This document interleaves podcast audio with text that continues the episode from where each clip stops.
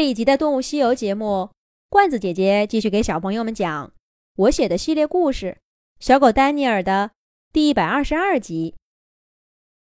小狼威廉兴奋地给他的好朋友小狗丹尼尔介绍着家里的情况，从家庭成员的脾气秉性，到家里的各种规矩，都喋喋不休地说了好几遍。丹尼尔渐渐的对这个他即将生活一个冬季的大家庭有了个朦胧的印象。威廉的家里总共有大大小小七只狼。据威廉说，在他们这一代，曾经出现过二三十只狼的狼群，十分的壮观。不过那都是传说中的事儿啦。威廉也只是听妈妈讲过。最近这些年，许多大家庭都因为各种原因解体了。十几只狼算是人丁兴旺的，只有三四只狼的家庭也并不少见。像威廉家这种规模，不算大，也不算小。威廉的爸爸查理和妈妈伊莎是这个家族最早的成员。他们在五年前相识，确定了自己的领地，也生下了几个孩子。他们在家族中的地位是至高无上的。名叫怀特的公狼是查理的同胞弟弟，他的性格跟哥哥完全相反。怀特根本不想建立自己的狼群，而是选择一辈子都跟着哥哥。他很少参与家里的重大决策，相反，却更愿意跟孩子们玩，是他们最贴心的叔叔。不过，怀特对家族最大的贡献是带回了约瑟，那是他年轻的时候唯一的一次离家出走认识的朋友，也是那一次独立生活的经历，让怀特铁了心要一辈子跟着哥哥。外面的风风雨雨，就让勇敢的狼去承受吧。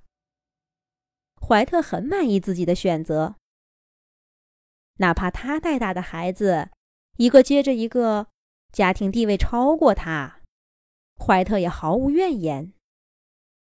而他的朋友约瑟，绝对是这样一只勇敢的狼。约瑟比查理和怀特小一岁，他永远是一脸的冷峻。但捕猎的时候，却是个值得信赖的猎手。没有人知道，跟这个家族没有任何血缘关系的约瑟，为什么选择留在这儿，而且从没对查理的位置表现出过渴望。除了这些成年狼，家里还有孩子。威廉是最大的。不过奇怪的是。他并没有同胞的兄弟姐妹。弟弟马克和妹妹苏珊是今年五月出生的，只有半岁多，刚刚勉强能跟上捕猎的大队伍。这两个小家伙，整天的叽叽喳喳，吵闹得很，没有一刻会闲着。威廉这一回就是不想被他们缠着，才跑出来散心的。带孩子这种活儿，还是交给怀特叔叔吧。真不知道，他怎么有那样的好脾气。而威廉呢，是要学着爸爸，去做一位狼王的。威廉眉飞色舞的给丹尼尔讲述着家里每只狼的故事，丹尼尔的脑中迅速画出了六幅不同的画像，每只狼的性格。都能在他们的脸上看出来。跟这样一家人生活在一起，体验会如何呢？丹尼尔想着想着，威廉已经不出声了。累了一天的小狼，在自己讲的故事里进入了梦乡。丹尼尔也合上眼皮睡着了。在睡梦中，丹尼尔还比划着威廉教给他的那些动作，可他总是记不清楚，尾巴该卷着，还是该夹着；见到威廉的爸爸，应该卧倒，还是应该抬头；要是他盯着自己看，要不要看回去，还是应该低下头，装作没看见的样子。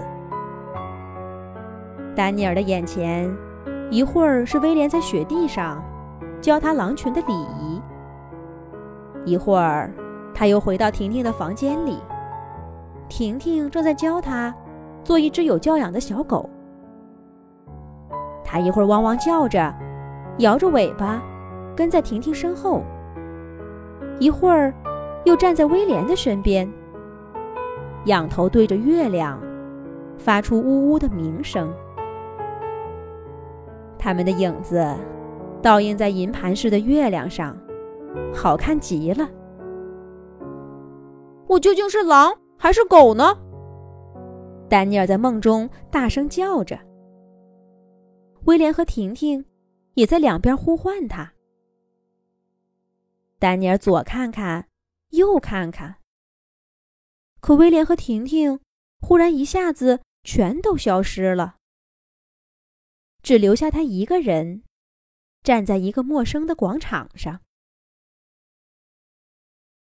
丹尼尔反反复复的做着这样混乱的梦，直到威廉的声音在他耳边响起：“丹尼尔，丹尼尔，起床了。”